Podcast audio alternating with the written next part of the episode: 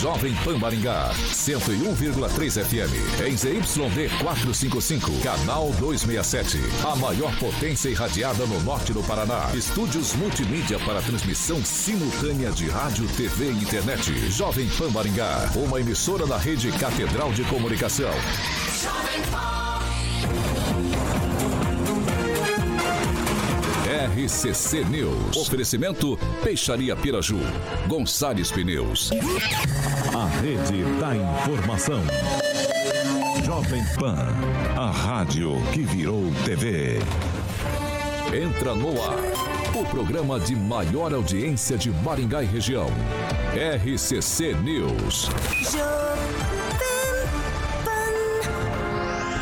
Alô, alô, muito boa noite a você que nos acompanha aqui pela Rádio Jovem Pan Maringá, da Eu 101.3. Sempre um prazer ter você aqui comigo. E hoje a gente continua com as sabatinas ao Senado pelo Paraná. Hoje, quinta-feira, 8 de setembro de 2022. Sem muita delonga, né? Edivaldo Magro, muito boa noite. É, sem delonga, gostei dessa delonga. Boa noite ou boa tarde? Boa noite, boa barra tarde. Então. Boa noite, Vitor. Boa noite, rapaziada. Um abraço lá pro pessoal da Pastoral da Saúde que eu passei lá, tá? Belíssimo trabalho.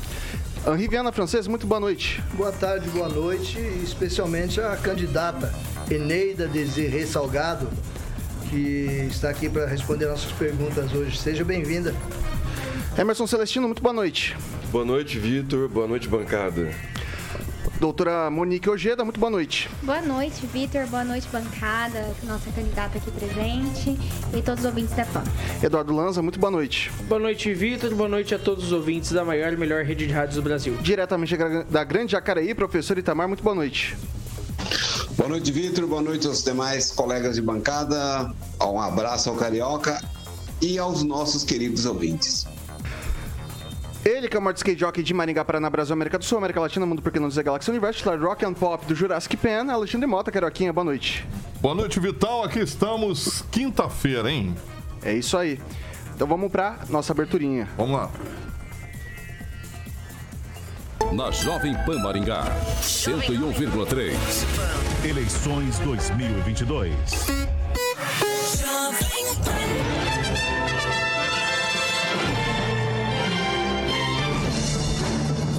Bom, continuando nossas sabatinas com os candidatos do Paraná ao Senado nas eleições 2022, preciso sempre lembrar que nossos colunistas têm liberdade para indagarem o que quiserem. As perguntas são com temas livres e o tempo de resposta do candidato determina o número de perguntas que serão feitas durante o tempo total de 45 minutos, que está definido em dois blocos, o primeiro de 25 e o segundo com 20 minutos. É preciso frisar que durante o break comercial na Jovem Pan Maringá, nossos colunistas fazem menção dos participantes em nossas plataformas na internet e que ao final da sabatina o candidato tem um minuto e meio para considerações finais. Sabatina com os candidatos ao Senado na Jovem Pan Maringá, 101,3. Eleições 2022. Jovem Pan. Eneida Desirê Salgado, conhecido também como Desirê Salgado, disputa a vaga do Paraná no Senado Federal pelo PDT, Partido Democrático Trabalhista. A candidata é formada em Direito pela Universidade Federal do Paraná, além de ser mestre e doutora em Direito e pós-doutora em Ciência Política. Desirê criou o grupo Política por D para mulheres com o propósito de estudar as políticas de participação das mulheres, impulsionar mais mulheres na política eleitoral e passar mais visibilidade às mulheres pesquisadoras. A filiação ao PDT ocorreu no ano passado, em 2021. Ao TSE, a candidata declarou patrimônio de 205 mil reais. Como suplentes estão Samantha Sitnik, assim que fala, né? E Cristiano Dionísio, primeira e segundo suplente de Desirê, declararam 9 milhões e 60 mil reais. Começo dando boa noite. Agora sim, a candidata ao Senado, Desirê Salgado, seja muito bem-vinda. Muito obrigada, Vitor. Um prazer estar com vocês. Boa noite ou boa tarde, né? Para não começar a discussão. Estou aqui muito feliz com o Edivaldo, com o Francisco, Celestino, Eduardo, Monique e aí o nosso locutor carioca. É um prazer poder ser ouvida por essa audiência imensa que vocês têm. Muito obrigada a todo mundo que está acompanhando aqui com a gente. Candidata, o tempo da senhora começa a contar a partir de agora e eu faço a primeira pergunta. A senhora do partido do Ciro Gomes, candidata à presidência da República, ele montou um plano nacional de desenvolvimento que está registrado na forma de livro. Uh, ali ele faz diversas uh, ponderações de como fazer a retomada da economia e reindustrialização do Brasil. Eu queria começar perguntando para a senhora, no Senado pelo Paraná, como fazer valer esse Plano Nacional de Desenvolvimento? Bom, a gente precisa de um grande acordo entre as, as forças políticas para mostrar que o Brasil não pode mais ficar para trás. Né? Nós tivemos um grande período de industrialização e depois um período de desindustrialização. Então é preciso mudar um pouco a leitura que se tem sobre a economia para verificar que não dá para apenas incentivar o consumo. E o pior ainda, fazer com que seja mais rentável você deixar o dinheiro no banco do que você aplicar em crescimento nacional. Para isso, a gente precisa mudar o olhar sobre a economia. E aí, trabalhar inclusive com uma reforma tributária para incentivar a indústria, incentivar a produção e também trabalhar aí com incentivos com controle, né? Benefícios fiscais, incentivos fiscais que tenham aí a leitura sobre o acompanhamento sobre o impacto que isso vai ter. Não pode ser simplesmente para quem faz mais pressão. É preciso ter uma análise técnica sobre isso. E o Senado pode ajudar muito, porque é o Senado que tem o papel de verificar aí as alíquotas para determinados tributos, o máximo e o mínimo. E aí a gente vai precisar de muita gente no Senado atenta a esse tipo de necessidade. Vou passar para Emerson Celestino fazer a primeira pergunta à senhora. A senhora, candidata, é de um partido historicamente de esquerda, que por muito tempo viveu à sombra do PT, né? Como a senhora recebe a militância, da militância petista paranaense, de que irão votar no Álvaro Dias como voto útil, como vingança ao Sérgio Moro pelas condenações ao ex-presidiário e ao Paulo Martins, que é o candidato do presidente Bolsonaro? Bom, bom, Celestino, eu preciso discordar de algumas premissas suas, né? Não vejo que o PDT tenha servido como aí um puxadinho ou um grupo de apoio ao PT. Ao contrário, né? Tem se apresentado com candidaturas, inclusive em âmbito No passado, nacional. né, candidato? Oi? No passado, não, se a gente for pensar em Brizola disputando é, a eleição, né? Não sei se dá para a gente estados considerar. sempre teve dobradinha, sempre teve, foi vice, sempre teve uma troca de gentilezas entre PDT e o PT. Mas Talvez mas, por um projeto é, que não se afaste Mas o voto tanto. útil, candidata, como que fica? Então, como a gente tem um dado de que mais de 68% do eleitorado ainda não decidiu definitivamente o seu voto ao Senado, estou muito tranquila em relação a isso.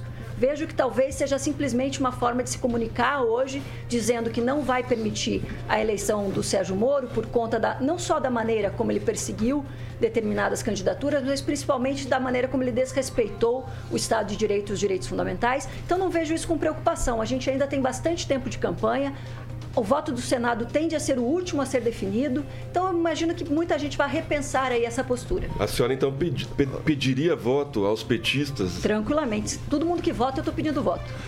Edivaldo Magro. Boa tarde, candidata. Eu, esse mediador aqui costuma me acusar que eu não tenho nem quarta série, né? Aí quando eu vejo o currículo da senhora assim, eu fico até vermelho eu devo reconhecer o esforço que é para construir uma carreira acadêmica tão sólida e tão exitosa. E minha pergunta vai exatamente nessa direção. Por que deixar uma carreira acadêmica tão bonita, tão pródiga né, em conhecimento e uh, iniciar uma carreira política? Qual que é a por que a decisão? Onde está a raiz dessa decisão, candidato? Muito obrigada, Edivaldo, pela pergunta. Muita gente tem me perguntado isso, porque normalmente quem se lança para a política se lança muito antes, né? se filia muito antes, participa muito antes dos partidos políticos. Eu fiquei 14 anos no Tribunal Regional Eleitoral como concursada, logo depois da minha do início da minha juventude, vamos dizer assim. Logo que eu pude fazer concurso público, eu fiz. Isso me impedia obviamente, né, para garantir aí a neutralidade, que eu integrasse partidos políticos. Então, essa opção de integrar partido político veio muito mais tarde. E quando veio, eu já estava com essa carreira acadêmica, que aí, com muito esforço e muita sorte, acabou sendo uma carreira política, uma carreira, olha o ato falho, uma carreira acadêmica de sucesso. Mas chega de só pensar sobre o mundo, né? Eu escrevi muito sobre as soluções que podiam ser colocadas aí para melhorar o sistema político, melhorar o sistema partidário. Fui estudar, inclusive fora do país, sobre ciência política, comportamento eleitoral, autoridades eleitorais e achei que estava na hora de ajudar a transformar o mundo e melhorar a vida das pessoas. E eu acredito que tanto o direito quanto a política são instrumentos para isso. Num modelo em que a gente há uma, onde existe uma polarização forçada, em que a, a política está sendo tratada como briga de torcida, está na hora da gente ocupar esse espaço. Então eu não vejo como tenha, tenha abandonado a minha carreira acadêmica. Simplesmente colocado tudo que eu estudei até agora e toda a política que eu fiz fora dos partidos políticos, agora aí no campo eleitoral. tenho certeza que o preparo e coragem não me faltam. Eu preciso é de uma oportunidade. Doutora Monique Ojeda. É, boa tarde. Eu gostaria de saber como que você avalia a atuação aí do Senado de modo geral, principalmente dos, dos senadores do Paraná. Eu diria que ela é discreta, Monique, para dizer o mínimo, né? É para dizer assim de uma maneira muito simpática, Simpática. né? É uma, uma, atuação, uma atuação muito discreta. O Sena... Eu sou professora de Direito Constitucional, é, é nisso que eu me dediquei essa, esse tempo todo. E o Senado ele deve funcionar como um instrumento de equilíbrio entre os poderes. Então hoje a gente vê muita disputa entre o Poder Judiciário e o Poder Executivo, e o Senado tem esse papel, exatamente por conta desse, desse mandato de oito anos, de ser uma Câmara onde se pode pensar mais sobre as demandas populares. E o Senado não tem feito isso.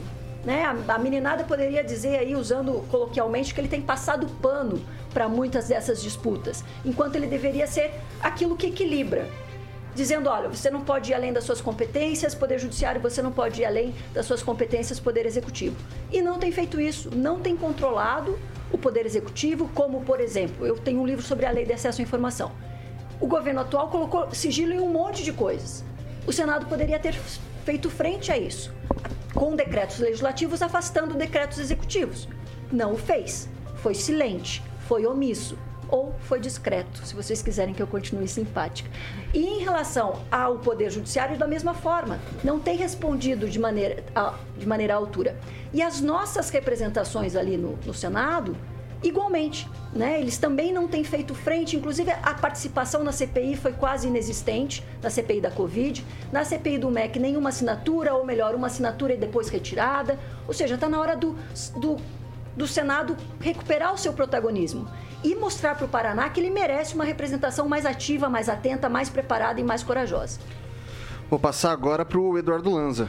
É, candidato, vamos falar de um problema que assola muitos brasileiros, eu diria que a grande parte dos brasileiros, que é a educação. Candidata, hoje nós temos um, o Ministério da Educação com uma pauta estudantil, uma, no caso, uma emenda estudantil totalmente centralizada, ou seja, o que se aplica para os alunos do Pará, do Acre, é o mesmo que se aplica para os alunos de outras regiões do Brasil que têm, consequentemente, alguma, uma cultura diferente de cada estado, que sabemos que o Brasil tem uma miscigenação cultural gigante. E isso acaba sendo prejudicial e muito para a qualidade do ensino brasileiro. Gostaria de saber da candidata o que a candidata propõe é, para a educação brasileira, para a melhoria da educação e se a candidata acaba concordando ou não com a ideia da descentralização do Ministério da Educação e deixando a qualidade da emenda a cargo de cada Secretaria Estadual de Educação. Obrigado, Eduardo, pela, pela pergunta. A educação é a pauta central do meu partido, sempre foi, historicamente é. Né? Nós somos o partido de Darcy Ribeiro, que vai defender a educação de maneira muito forte, de Leonel Brizola, que implanta um projeto de educação, e o próprio Ciro Gomes, enquanto governador aí do Ceará e, Ceará e prefeito de Sobral, também tem muita ênfase neste, neste olhar. E eu acho que a primeira coisa que a gente tem que fazer é acabar com o teto de gastos, que na verdade serviu para sucatear a saúde e a educação. Nós continuamos pagando juros imensos da dívida pública e o que tem caído, no entanto, é a qualidade da saúde e da educação. Então, a primeira coisa é fazer isso. Segundo, é impedir que cada pessoa tenha acesso a um, um grau de saúde e educação de qualidade diferente, a depender da sorte da família onde ela nasceu ou do espaço territorial que ela está. Nós não podemos ter uma educação de primeira classe e uma educação de segunda classe. Como é que a gente vai fazer isso? Primeiro, investindo fortemente em educação, senão não tem jeito do país se desenvolver se a gente não tiver um projeto de emancipação desse país por meio da educação. Não educação para aprender a apertar parafuso, como muitas vezes está sendo colocado no novo ensino médio.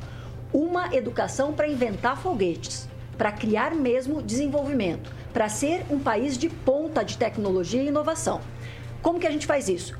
Primeiro, garantindo educação em tempo integral não só para as famílias que podem comprar tempo livre para seus filhos e filhas, para todas as pessoas. E isso vai implicar numa renda mínima universal para que essas crianças e adolescentes não precisem contribuir para a manutenção da família. Repensar o ensino fundamental e o ensino médio. Aí eu posso até concordar com você que talvez a gente precise rediscutir as emendas para fazer com que haja de fato uma pluralidade de concepções, inclusive pedagógicas, para que seja mais interessante para crianças e adolescentes ficarem na escola. Não adianta tempo integral se ficarem o tempo todo sentados ouvindo coisas que elas não relacionam com a sua vida. É preciso atividade social, atividade cultural, atividade esportiva, ou seja, de uma maneira de, de fato, fazer com que essas crianças e adolescentes possam pensar. E recuperar as universidades estaduais e federais, com investimento, com autonomia, com respeito às suas decisões. E não simplesmente se sucateando para que a gente continue sendo um, um lugar onde a formação de mão de obra ela é muito irregular e não faz jus às necessidades de um país que precisa se desenvolver. Eu quero só fazer um comentário aí, candidata. Cada eleição, e lá se vão, eu vou lá completando meus pés dos 40 anos de jornalismo, e a cada eleição é o mesmo discurso, candidato, sobre educação. E a gente não avança um milímetro. A gente continua patinando e sempre falando a mesma coisa. É muito bonito o que a senhora falou, a pergunta do Lanza também é muito oportuna. Mas a gente patina e nada acontece, senador, candidata ainda, Opa, né? Me perdoe. disso aí, Edson. Sim, não, mas não, aí, não, e, como, e como falar? E como mudar de fato? Onde está o pulo do gato? O que fazer? Onde está o problema exatamente? Para que nas próximas eleições okay, a gente venha e, e parabenize, pô, avançamos. Bom, de mim vocês nunca ouviram esse discurso. É a minha primeira disputa eleitoral. E a minha vida é construída com base na educação.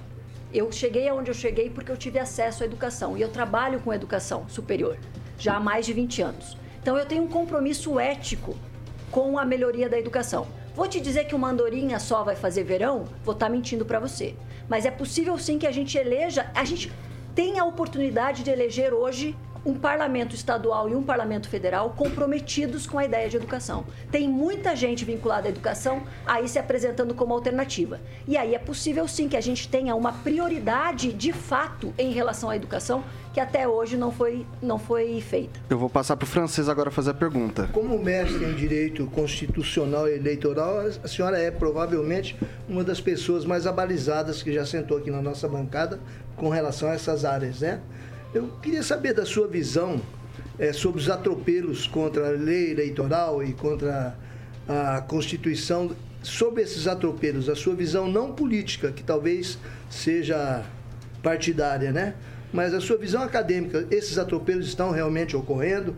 O que, que está errado? O que, que se precisa ser feito? Como é que o eleitor deve ver essa situação? Obrigada, Francisco, pela pergunta. É uma, eu já escrevi sobre isso. A minha tese é sobre Constituição e Direito Eleitoral. Ela chama Princípios Constitucionais Eleitorais, onde eu aponto as falhas que nós tivemos na mudança da legislação eleitoral ao longo desses anos, porque a campanha, Francisco, cada vez é mais curta cada vez é menos tempo. Eu estou quase tendo que aprender a pedir voto por telepatia, porque quase tudo é proibido. Isso favorece apenas quem já está nesse espaço de poder. Ou seja, a gente está fechando cada vez mais o sistema. Então, eu tenho artigos científicos e livros falando como é necessário reverter algumas dessas reformas para permitir uma competitividade maior. Ao lado, do, ao lado disso, nós também temos algumas decisões judiciais que atropelam a Constituição. E eu também tenho escritos acadêmicos sobre isso, antes mesmo de eu me filiar, né? Eu me filiei ano passado pela primeira vez em um partido político. Então não posso ser acusada de ter uma visão partidária a respeito disso. Há aí um atropelo em determinadas decisões, onde o Supremo Tribunal Federal diz que a Constituição diz uma coisa que ela claramente não diz. Né? Isso é evidente em alguns casos. Não vou dizer se é bem intencionado ou mal intencionado, porque isso vai além da minha análise científica e técnica sobre o caso. Mas não há dúvidas de que tanto o Poder Legislativo quanto o Poder Judiciário estão indo contrariamente à Constituição, que defende sim uma igualdade de oportunidades para alcançar um cargo eletivo. E quais vacinas possíveis contra essa situação? Um Senado menos discreto, vamos dizer assim, no mínimo, né? mais atuante, mais atento, mais protetor da Constituição, mais comprometido com a democracia. Lá de Jacareí, conversando com a gente, o professor Itamar vai fazer a pergunta à senhora agora. Candidata, como graduada, mestrado e doutorado em Direito, faço para a senhora a seguinte questão.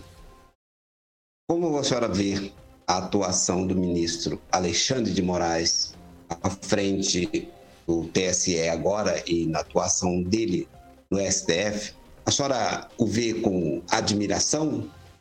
No Senado, a senhora daria o apoio às decisões que ele tem tomado?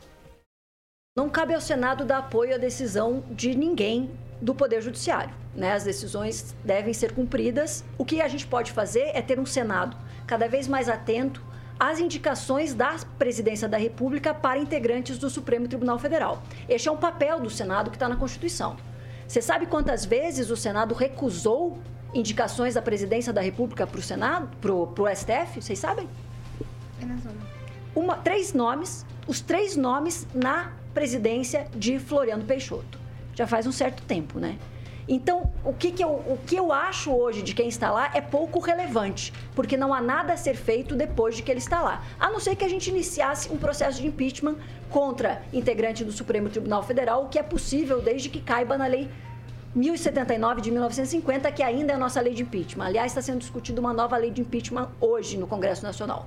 Mas me parece que o Senado tem falhado severamente na falta de percepção das qualidades indicadas pela Constituição para quem for aí nomeado pela presidência da República para compor o STF. Então me parece que o problema aí tem que ser resolvido antes dele se tornar insustentável, antes dele criar um problema para a Constituição e para a democracia brasileira. Mas, mas é, senadora, parece que não ficou bem claro. Eu acho que a pergunta do, do professor e do francês está nesse sentido do impeachment. Se foi pautado o impeachment, a senhora estiver lá em 2023, a senhora vai votar contra o Alexandre de Moraes? Se a conduta dele se adequar aos Já tem tipos... indícios, todos indícios. Eu preciso de provas, não de convicções. Esse é Não, outro candidato. Todas, todas. Se Os maiores juristas do Brasil já deliberaram sobre isso, candidata. Eu preciso verificar o fato que está sendo analisado. Seria irresponsável da minha parte, sem saber exatamente qual é a acusação. do, aí, calma aí. do ex-candidato do candidato do MDB. Ó, eu vou passar Eu o... sou uma constitucionalista, eu preciso voltar para a sala de aula, eu não posso fazer afirmações irresponsáveis aqui com vocês. Seria analisado com todo o critério e toda análise técnica. Eu vou passar, eu vou passar pro Deve é professor. verdade. Vou passar pro, pro professor Itamar que quer fazer mais um- uma intervenção. Candidata, a senhora é uma acadêmica. No entanto, aqui a senhora está como candidata, como uma política concorrendo ao Senado Federal. A minha pergunta foi: tá, qual é a sua posição hoje diante do conhecimento que a senhora tem hoje? Que eu acho impossível a senhora não ter o conhecimento das medidas que estão sendo tomadas pelo Alexandre de Moraes, em especial, e o STF como um todo. Mas nessas últimas medidas, a senhora sabe, a senhora não desconhece. Então, eu gostaria de ouvir a sua opinião para que os nossos ouvintes possam se inteirar da sua posição. Só isso. Tamar, você me ajuda só indicando uma conduta específica para que eu não trate isso de maneira genérica? Vai lá, professor. Olha, é, tem um- uma penca de medidas aí. né? Então, as últimas, por exemplo, quando se faz um processo, esse chamado inquérito do fim do mundo, qual é a sua posição sobre isso? É impossível que a senhora, como acadêmica, como professora, não conheça as medidas que foram tomadas, quando ele é o- a vítima, a quem faz a acusação, quando ele julga. Isso o que, que parece para você? Qual é a sua visão disso? Que você esteja se referindo ao inquérito da- das fake news, onde há de fato um problema aí em relação à competência para a investigação e o julgamento. Isso me parece estar contrariando a Constituição. E aí, sobre isso, nós tínhamos que ver qual a medida mais adequada para fazer com que isso cesse. Mas, como eu falei para você, não- eu não tenho condições aqui de fazer uma análise peremptória de toda e qualquer atitude de um ministro do Supremo Tribunal Federal. Como eu falei para vocês também, o lugar do Senado é do equilíbrio. Se eu estou me colocando aqui à disposição para ocupar esse espaço, eu também darei respostas equilibradas. Ok, vou. tô ouvindo aqui o que a senhora está falando, tô anotando algumas palavras-chave que são sempre.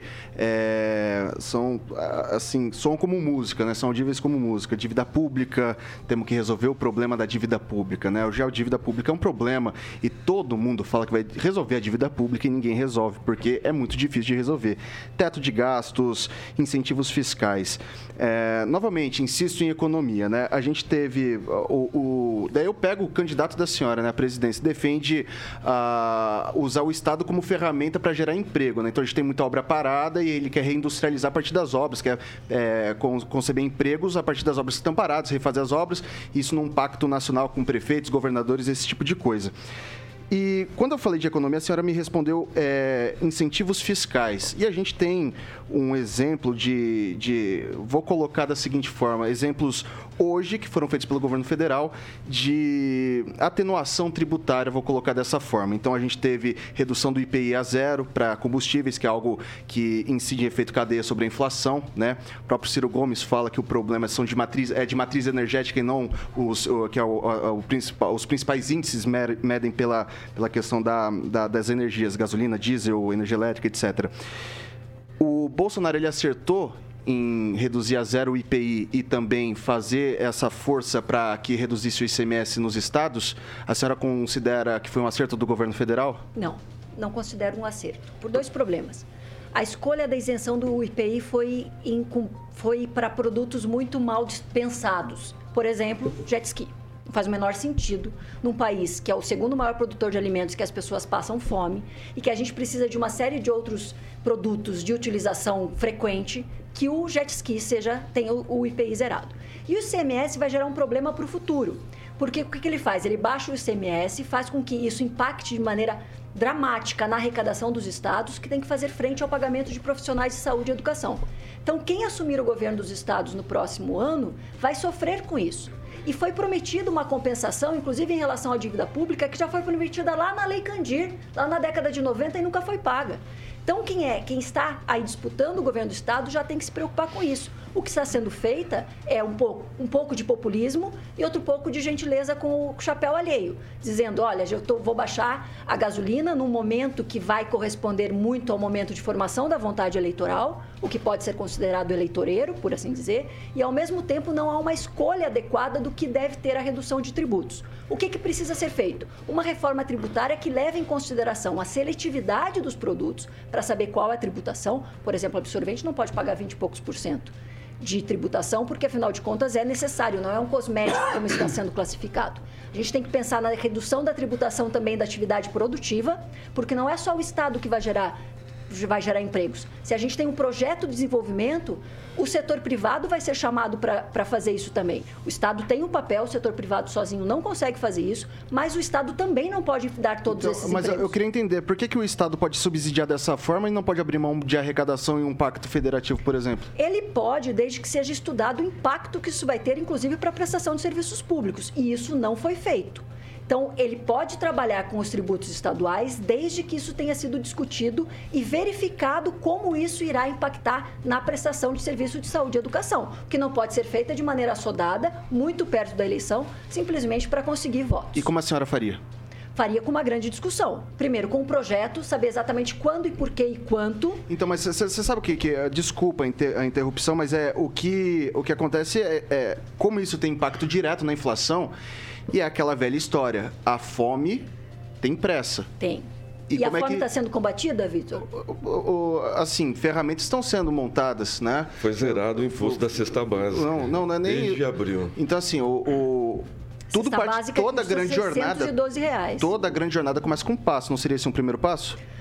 Meio tardio esse primeiro passo e meio descompensado, meio assodado e meio pouco pensado em relação aos impactos de mais alcance. Né?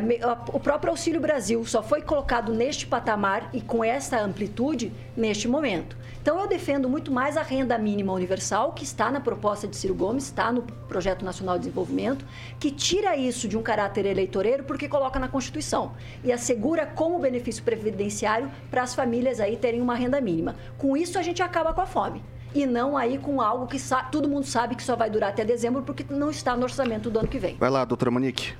Você acha que a gente acaba com a fome dessa forma? Porque assim, eu não conheço nem historicamente nenhum lugar do mundo onde o estado estava muito grande que deu certo e a fome acabou. Suécia, Noruega, Finlândia, tá, então Japão, lá. Venezuela, Argentina, como, como é que a gente? A Argentina nunca foi um estado grande. Não. Não. O estado? O estado grande nunca foi, não. nunca foi. a, a gente tem não, Estado grande no sentido Quase... de grande aparato estatal. Talvez a gente esteja, eu esteja não, não esteja não. compreendendo. Candidato, eu acredito até quando ela falou em Estado grande, seria estado, um Estado que gasta-se bastante. e se tem um Qualquer sistema país não seco. Não Alemanha, Espanha, Portugal. Todos são estados com grande papel na intervenção da economia. Mas aí você fala de estados, ou candidata, em, na qual são estados que praticamente durante boa parte da história foram estados que tiveram monopólios, inclusive de exploração, o que é totalmente diferente. Portugal, Espanha. Portugal e Espanha chegaram a um momento que chegaram a dividir o mundo em dois, né? Mas a gente está falando de 1.500, Mas né? aí que tá, falando um candidata, a riqueza se recente. acumulou. Quer não não. acredito que tenha durado tanto. A questão é uma opção por um modelo de Estado que preste serviços e impulsione a atividade privada.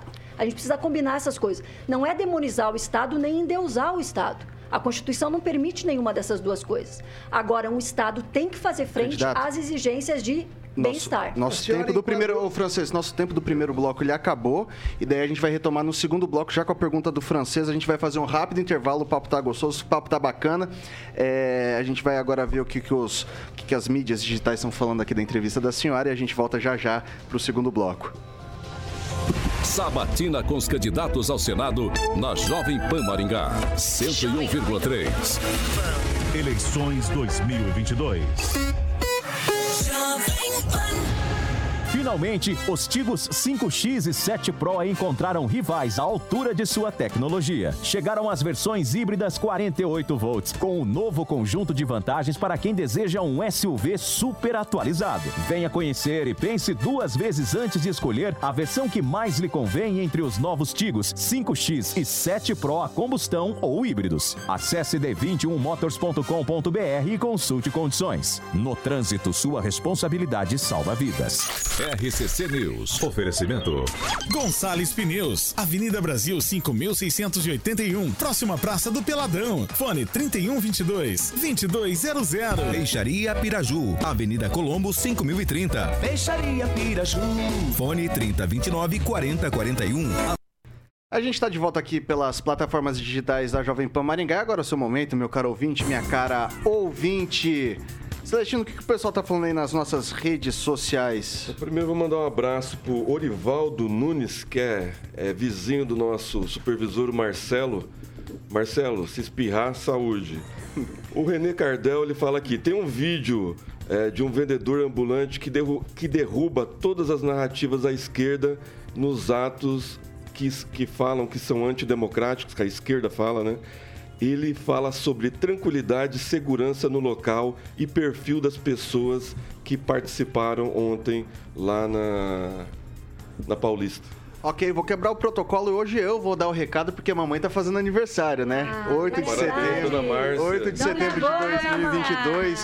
Tá, Ai, como, tá, tá aí, Dona Márcia. Essa foi a primeira mulher que me aturou. A segunda eu tô casado agora. e vamos ver se vai aguentar o, tempo, o mesmo É, tempo que conclua, Dona Márcia, conclua, né? conclua, Vitor. Só porque você falou isso, eu vou passar pra Monique agora. Eu quero deixar meu parabéns pra dona Márcia também aqui, sempre fiel no Boa Noite, a primeira do chat. E eu quero ter. Ô, Carioca, o Claudemir de Freitas deu um recado pra você, Carioca. Ele pediu uma música. Ele pediu God Save the Queen, em homenagem à rainha. Eduardo Lanza. É, gostaria de mandar um abraço, na verdade, para uma pessoa que, na qual eu encontrei, estava a caminho da rádio, acabei encontrando na rua, tive um bate-papo muito bacana com ela. A pessoa, assim, que me, me recebeu muito bem hoje, que é a Terezinha Pereira. Acabei encontrando ela na rua, conversei com ela mais ou menos uma meia hora. Pessoa super solista, uma pessoa que me tratou super bem, apesar de termos uma tivermos é, tido uma crítica forte com ela Ok. na- nas últimas semanas. Gostaria de mandar um abraço pra ela e ela Conclua. e ela Vai lá, também conclua. mandou um abraço pra todo vai mundo. Vai lá, vai lá, o, Não, vai lá, o Edivaldo. Celestino. Não, eu quero só agradecer ao Celestino ontem, que muito gentilmente me deu uma carona até um botecão da periferia. Foi no Mercadão, ele, foi Mercadão, muito- foi tomar ele sabe que eu- champanhe. Ele sabe que com esse Foi governo aí eu, que Eu vou pedir de pro shopping Carioca, eu vou pedir eu vou pedir pro? Carioca cortar o microfone do Edivaldo, porque fake news em período eleitoral não pode, não. É, exatamente. É, não é sobre eleição, não, é sobre o bebê dele. Ah, Você sabe tá. muito bem que é isso aí. Ah, tá. De Vitor. volta, de volta. Só digo uma coisa. Tamo de volta. é. Tamo de volta. São 6 horas e 29 minutos. Repita. 6 e 29. Candidata, se segundo bloco, 20 minutinhos, o tempo começa a contar a partir de agora. Francês. Candidata, a senhora enquadrou agora há pouco ah, esse controle do preço do combustível como eleitoreiro. O que, que a senhora faria? faria o controle pela Petrobras, como é é, a grande saída de, de estatais. Só que não precisava ter sido feito agora, podia ter sido feito muito antes. O que se fez foi, no governo anterior a esse, abrir mão deste controle. O que precisa é recuperar. E a presidência da República podia ter feito isso para controlar. Bastaria adivinhar que haveria uma guerra. Que subiria Não, o mas preço não é só por causa da guerra que estava subindo o preço, né? Foi muito antes disso. Não é, e não há nada mais previsível do que a subida do petróleo. Por isso que os, os estados normalmente têm controle sobre a sua produção e sobre o preço do petróleo. Sobe e desce todo dia. Porque a gente vinculou ao preço internacional. Não precisava ter feito isso. Vai lá, Celestino. É, com, que, com que olhos a senhora enxerga as arbitrariedades do STF?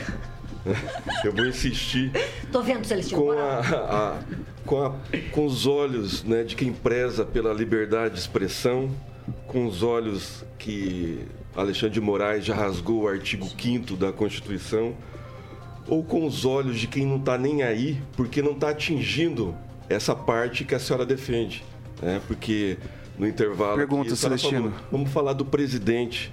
Né? Então, assim, só vale para a direita, não vale para a esquerda? Eu não estou nem falando de direita e esquerda, estou falando de equilíbrio entre os poderes. Quando eu falei que o Senado estava aquém do seu papel constitucional, eu falei que ele deveria equilibrar os abusos e controlar os abusos do poder legislativo, do poder executivo e do poder judiciário. Então, Celestino, eu tenho falado aí desse, desse desequilíbrio que está sendo causado por uma atuação para além da Constituição, tanto do Poder Judiciário como do presidente da República. E esta tensão tem que ser colocada no Senado porque é ele que equilibra. Então, pedir para eu falar só das arbitrariedades de um lado pode parecer parcial da sua parte. Mas mais de 140 medidas do governo federal foram. é, não, fo- não foram abalizadas pelo STF. né? Não era de competência do STF e eles canetearam. Todos os candidatos, né? Tem, tem preso Vai, político. Celestino. né? Tem um da direita em, em- em- nos Estados Unidos, o Alan dos Santos, tá, é um preso político. Bom, se a gente É. for falar de preso político, a gente pode falar de outros O presos Daniel políticos Alves, também. o Daniel Ô, Silveira. Celestino, vai. Me fala um da esquerda que foi sancionado, que teve é, a sua rede social é, cerceada. Qualquer um que tenha cometido crime de ódio. E qual foi o crime que o, presidente ô, cometeu para a senhora acabou. falar que o, o presidente... Eu não estou falando de crime do presidente. Talvez a CPI da Covid tenha mostrado algumas infrações que a gente ainda vai mesmo estudar. o Ministério Público Celestino, falando Celestino, Celestino. Celestino, pode responder e depois a gente vai Obrigada, prosseguir. Vitor. E também tem a questão de outras, outras condutas anticonstitucionais ou inconstitucionais da presidência, como, por exemplo, colocar sigilo para qualquer espirro da presidência da República, como se uma república não fosse um poder em público, como se não fosse exigida pela Constituição absoluta transparência e publicidade dos atos da presidência da República. Vamos falar disso também? Vamos, aí a Vai lá, agora eu vou passar para o Eduardo Lanza fazer a pergunta. Candidata, no primeiro bloco a senhora é, falou em revogar o teto de gastos. Teto de gastos que seguem muito a lógica, por exemplo, de que o Estado não deve arrecadar, não deve gastar mais do que arrecada. Ou seja, se tem um limite de acordo com a arrecadação do Estado naquele ano. Candidato, você não vê como uma, uma não seria imaturidade a palavra correta, não vê como uma, uma ausência de responsabilidade fiscal o Estado acabar se endividando e quebrando, consequentemente, justamente porque gastou mais do que arrecadou e não conseguindo pagar esse rombo? Eduardo, esse teto não se aplica a tudo, você sabe, né? Só se aplica a, gasto, a investimentos em saúde e educação. Não se aplica a salário de poder judiciário, não se aplica a questão da dívida pública e dos juros. E por que Ou não seja, aplicar em tudo, candidato? Boa pergunta. Vamos perguntar para os nossos representantes. Eles que fizeram essa emenda, não fui eu. Eu quero a revogação da emenda para permitir que a saúde e a educação receba mais investimento e que a gente tenha, assim, o controle das contas. Vou passar agora para o professor Itamar. Candidata, eu vi o seu vídeo, um vídeo seu né, no, no, no Twitter, acho que deve ser do horário eleitoral, que é de 24 segundos, você diz: Este governo incompetente jogou o país numa tragédia. Então, se eleita senadora, eh, você gostaria de apoiar um governo virtuoso, como é Nicolás Maduro e Alberto Fernandes da Argentina? Adjetivo é você, professor. Eu não dei adjetivo nenhum desses. O que eu quero é apoiar muito um governo comprometido com a Constituição, com o projeto democrático e com os direitos fundamentais. O que foi feito durante a CPI da Covid, ou que foi feito durante a Covid, que foi inclusive objeto da CPI, não pode ser mesmo chamado de virtuoso. E foi desastroso e jogou o país numa tragédia. A réplica do professor, vai lá. Eu fiz a pergunta com referência aos governos, pelo que entendi, para você, é, da Argentina e do Nicolás Maduro do, da Venezuela. Qual é a sua visão frente a esses governos, por exemplo? Não seriam adequados ao Brasil por conta do contraponto que tem a Constituição. A nossa Constituição não vai permitir que um poder executivo seja tão forte quanto é, tanto na Venezuela quanto na Argentina. É, vamos continuar falando de países, vamos continuar falando de economia.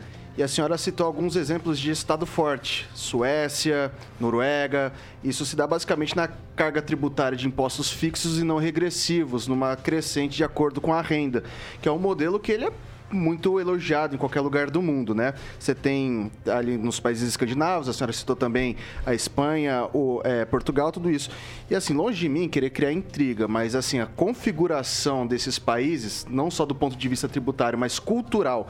E o Ciro Gomes de, defende muito isso também, né? Ah, não, a gente não pode pensar com a cabeça do Ludwig von Mises, não pode com a do Gramsci, do Marx, não pode pensar com a cabeça de ninguém, tem que ver aí e colocar pro, pro Brasil, né?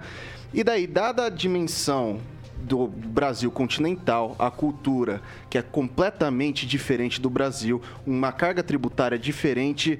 Não é meio injusto você fazer essa comparação? Por que comparar com, com esses países? Bom, vocês estavam comparando com a Venezuela. não, eu não. Eu tô, eu tô, fazendo, eu tô fazendo uma pergunta objetiva em relação a esses países. Eu só é fui justo... criativa, né, trazendo É. outros países. Claro que é diferente. Inclusive, o sistema político é diferente. Agora, é possível sim, com o envolvimento do setor produtivo, das elites econômicas, das elites intelectuais, do povo mesmo, colocar um projeto de país que permita sonhar com o desenvolvimento sustentável desse país. Isso é possível. O Brasil tem mais riqueza natural do que esses países. É uma questão de prioridade, é uma questão de opção de projeto. Então a gente teria muito mais vantagens em relação a esses países, em relação, por exemplo, às riquezas naturais. O que, que a gente teria de dificuldade? As instituições. Pelo desenho delas? Não, pelo funcionamento delas. Que, como não cansa de lembrar aqui o Celestino, vão muitas vezes escapar de suas competências. Isso a gente precisa de um controle né? e um comprometimento com o desenvolvimento igualitário do país. E não uma ilha de prosperidade ou alguns grupos prosperando e outros não. Então, claro, se você me falar, ah, mas o que, que tem que fazer? O parlamento não é tão fragmentado, a gente tem um parlamentarismo. Pode ser, mas a gente também tem várias soluções aqui que são mais vantajosas do que as que estão nesse país. Nesse ô, país. candidata, Não, o- não, o não. suplente- Não, não, não. Edivaldo Magro. Edivaldo dela- Magro. Edivaldo Magro primeiro. Confuso aí, confuso, seu Celestino. Quiete seu coração, meu vário. Vamos seguir aí. Nós vamos falar um pouco aí, ô candidata, sobre o quanto o nosso Estado brasileiro, e o Legislativo Federal principalmente, é perdulário, é gastador. Acho que a senhora tem até um conhecimento técnico melhor que o meu. Eu vi uma expressão num pensador europeu que ele disse que o Brasil ele é constitucionalmente corrupto na medida que um imenso privilégio que tem essas castas, tanto o judiciário quanto o legislativo, o Senado. A gente gasta muito. Eu queria perguntar exatamente para a senhora como reduzir. A senhora tem alguma proposta? É muito deputado federal, é 5 milhões de dólares cada deputado, cada parlamentar, é 25 bilhões por ano. E aí, a senhora vai estar lá, vai ser outro que vai dar um monte de despesa para nós, caso a senhora se eleja. Eu espero dar orgulho para vocês, e não É, despesa. mas vai dar despesa porque está garantido. A senhora vai ter direitos, os direitos que é constituídos. Está lá na legislação, está na Constituição. Pergunta, Já é um privilégio. Então, minha pergunta é essa mesmo. Vai se livrar dos privilégios. Vai abrir mão, vai lá. Então. Se comprometa con- conosco aqui que a senhora vai abrir mão de 50% da verba de gabinete, por exemplo. Eu vou usar o necessário para representar bem o Paraná. Esse é o meu compromisso com vocês. Ah, mas é muito liso aí. A senhora Não foi é muito, muito liso aí. Não, não, não, não, a senhora foi... Não, não. Ah, não dá, Ah, gente. não, Não vamos é conversar. Não, vamos falar, vamos falar sobre gasto. É um absurdo. A senhora então concorda O com esses Brasil, gastos. Se a gente fosse adotar a regra da ciência política para número de parlamentares em relação ao número de pessoas que vivem no país, a gente teria pouca gente na Câmara Baixa, ou seja, no Congre- no- na Câmara Federal. Não é um número elevado. Ah, Mas eu concordo com você que custa muito. Então, o que que a gente precisa? Racionalizar o sistema.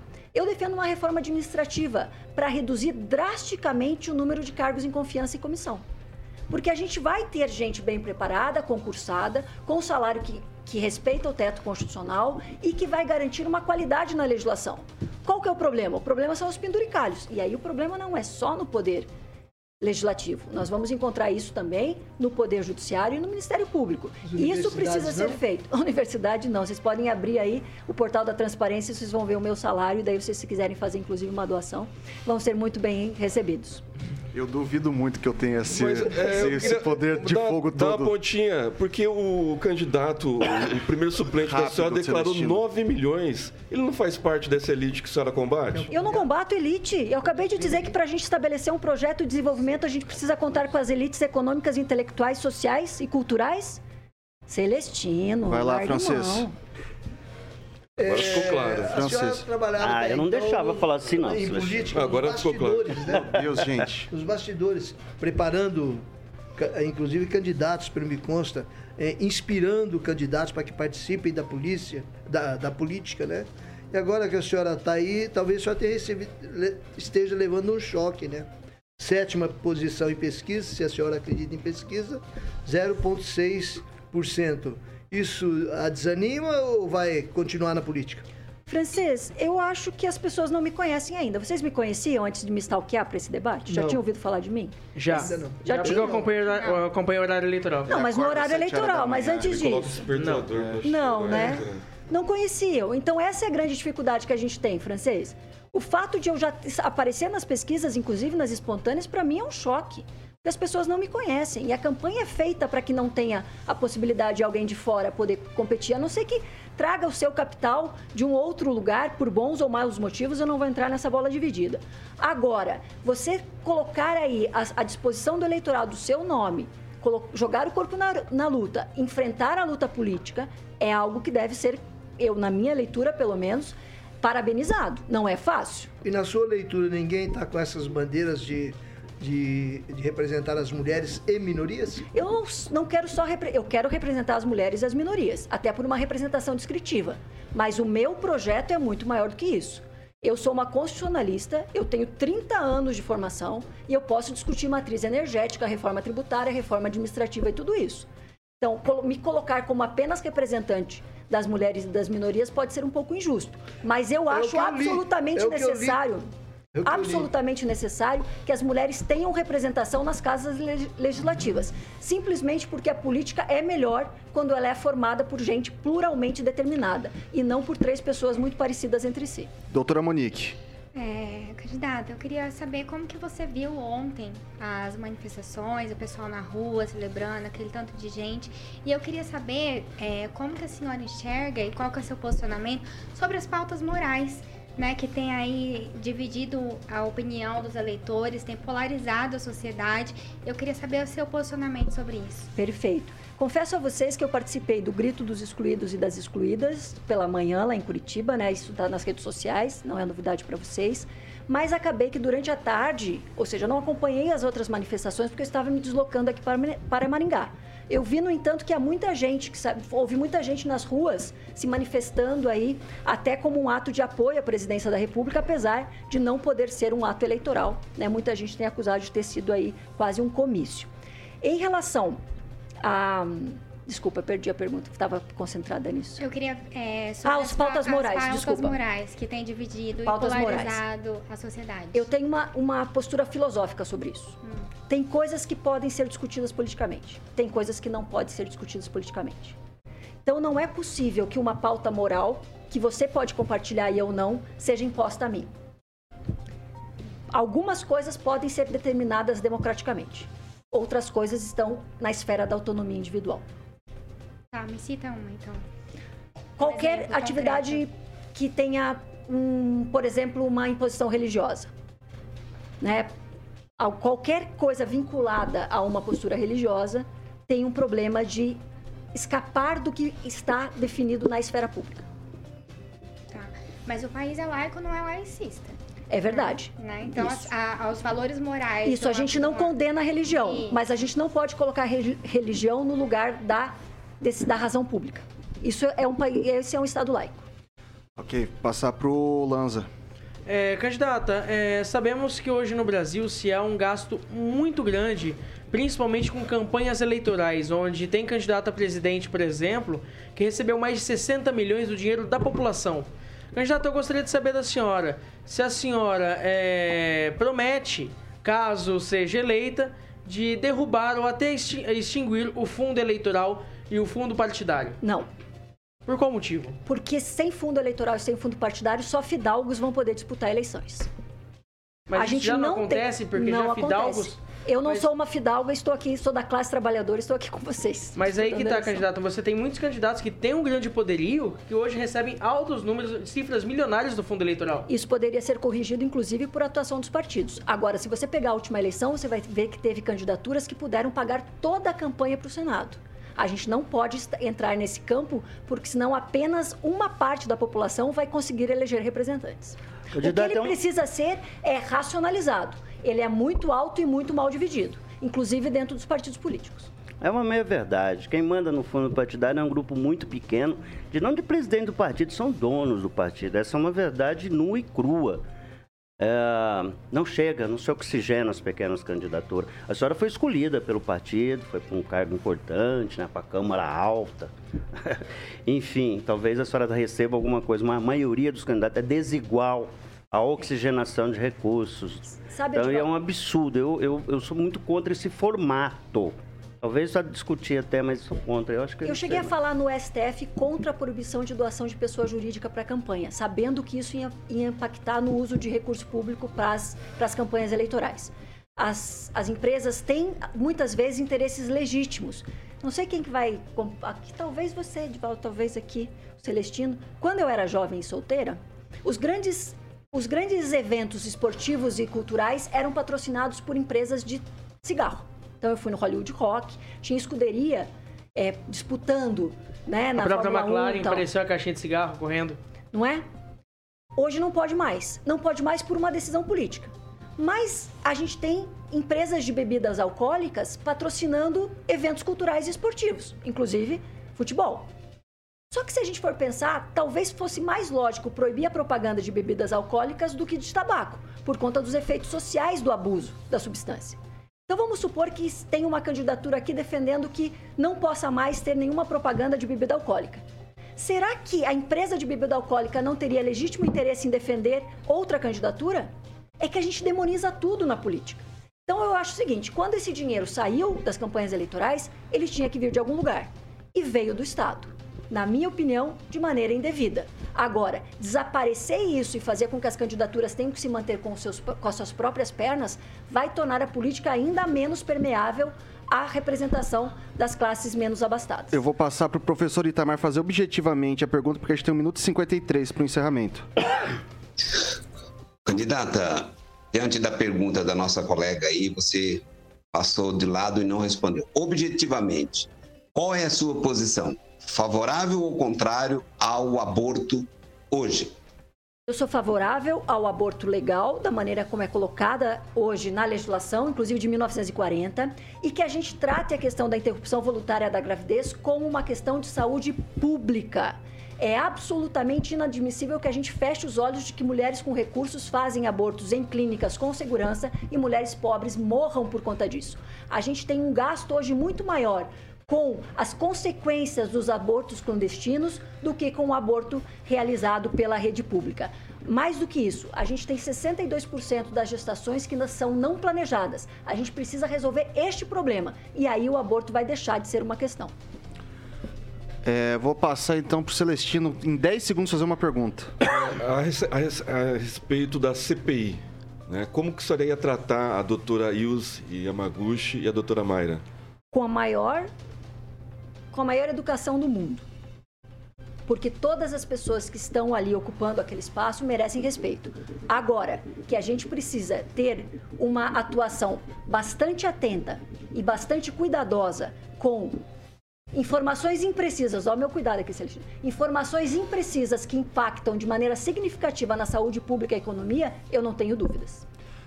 Bom, tem 17 segundos, não dá tempo para fazer mais uma pergunta, mas eu já vou então encaminhando para o fim dessa entrevista. E agora a senhora tem um minuto e meio para fazer, falar o que quiser, aqui a bancada é livre, pode falar, se manifestar da forma como achar pertinente. Eu vou pedir para soltar agora o cronômetro de um minuto e meio, candidata. Bom, eu agradeço vocês. É, foi um pouco mais duro do que eu imaginava, mas eu acho que quem quer ocupar a tribuna do Senado tem que estar preparada para responder, inclusive, questões que são montadas de maneira a deixar a gente numa situação desconfortável. Considero que eu estou absolutamente preparada para ocupar esse espaço, que o Paraná merece uma representação melhor do que ele tem e que eu tenho coragem para fazer esse enfrentamento. Tenho aí no meu passado, vocês podem vasculhar o que vocês quiserem um passado, uma carreira absolutamente coerente com a minha postura. Sou uma pessoa que vai defender a Constituição, que vai defender o Estado Democrático de Direito, o equilíbrio entre os poderes e os direitos fundamentais. Então, se você está aí pensando que está muito ruim, que está polarizado, que só tem essas duas opções aí no cenário, dê uma olhada, procure, gaste o seu tempo e verifique que tem muitas outras candidaturas aí se colocando à disposição. E eu prometo para você que vergonha você não vai passar, raiva você não vai passar. Desirê no Senado vai fazer aí com que o Paraná tenha esse protagonismo que ele tanto, tanto merece. Então, vote Desirê, um, dois, três. Tem 27 segundos. Opa! Viu? Se a gente vai se apressando aqui, gostaria de agradecer, inclusive, as perguntas duras. Né? A gente vai enfrentar debates aí nos próximos dias em que vão, vai permitir que vocês verifiquem qual candidatura está mais preparada para assumir este lugar. É preciso de alguém que consiga conversar com todas as pessoas, inclusive com quem vai ocupar a presidência da República. Quem queimou pontes, quem não sabe construir, não vai ter espaço para trazer aí benefícios para o Paraná. Conto com vocês. Findado o tempo, agradeço a candidata Desirê Salgado, disputa a vaga do Paraná ao Senado pelo Partido Democrático Trabalhista PDT. E agora, antes da gente encerrar aqui o, o jornal efetivamente, a gente vai pro recadinho dos nossos amigos da Beltrame Imóveis. Exatamente, 18 anos em Maringá, hein, meu querido Celestino. Celestino, hoje você tem alguma alguma coisa para falar da Beltrame? Você tá olhando ali? Eu tô vendo. De rabicho. Da... Ah, Urubici. Urubici ah, manda aí, Celestino, manda aí. do frio, né? Urubici que fica em Santa Catarina e é tida como a futura Gramado. Né? Já tem uma estrutura invejável, umas paisagens belíssimas. E Uru, Uru, a Beltrame está com quatro loteamentos lá entre Urubici e Urupema, né? São Joaquim também tá pintando aí novidades aí, esses chalés maravilhosos à disposição, né, com a construtora. Quem quiser saber mais é só entrar em contato no telefone 30 32 32 32. Maravilha, o telefone, telefone de plantão, né? Tem aí? Telefone de plantão que é 8827 8004. 98227-8004. Maravilha, o telefone que o nosso querido Toninho Beltrame adora, 3032 32 32 é o seu telefone da Central de Atendimentos da Beltrame. O site é beltrameimóveis.com.br para que você possa fazer um bom negócio. É aquele slogan que deixa o Toninho Beltrame feliz. Quem procura na Beltrame acha, Vitor Faria? 6 horas e 52 minutos. Repita. 6 e 52. Vamos nos despedindo. Edivaldo Magro, boa noite. Até amanhã. Essa candidata é muito sabida, velho. Essa é sabidona, sabidona. Deu uma aula aqui, deu uma aula aqui. Não esperava menos uma carreira tão exitosa acadêmica. Eu fiquei entusiasmado de concluir o primário agora. Vou, vou, vou estudar mais um pouco. Obrigado aí, viu, Jéssica, por interromper e me ligar aqui no meio do programa. E aí um abraço pro Douglas e pra Daiane, também está no Maringá fazendo uma visita. Boa noite a todos. Henri Viana, francês, boa noite, até amanhã. Boa noite, parabéns a candidato, surpreendeu positivamente.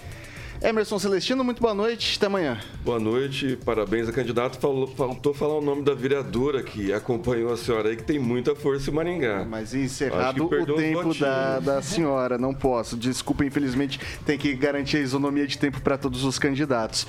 Doutora Monique Ojeda. Boa noite. Boa noite, até amanhã.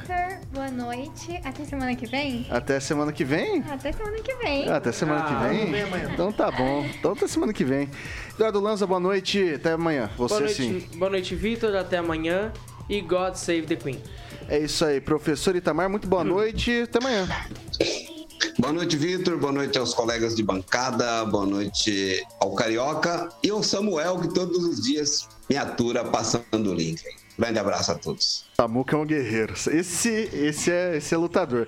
Alexandre Mota, Caroquinha, boa noite. Até amanhã. Vitor, até amanhã. O que, que vem aí? Vamos de Charlie Brown Jr., tudo mudar, tudo, Como pode tudo mudar, hein? Como pode tudo como mudar. Pode, como pode, Pessoal, é seguinte, eu gostaria novamente de agradecer, agradecer a candidata ao Senado, Desirê Salgado. A gente segue com as nossas sabatinas, a agenda está sendo construída pouco a pouco, já entrevistamos alguns candidatos por aqui. E assim que tivermos, tivermos novidades, a gente traz para vocês aqui. Jovem Pan Maringá, a rádio que virou TV, tem cobertura e alcance para 4 milhões de ouvintes. Como pode tudo mudar?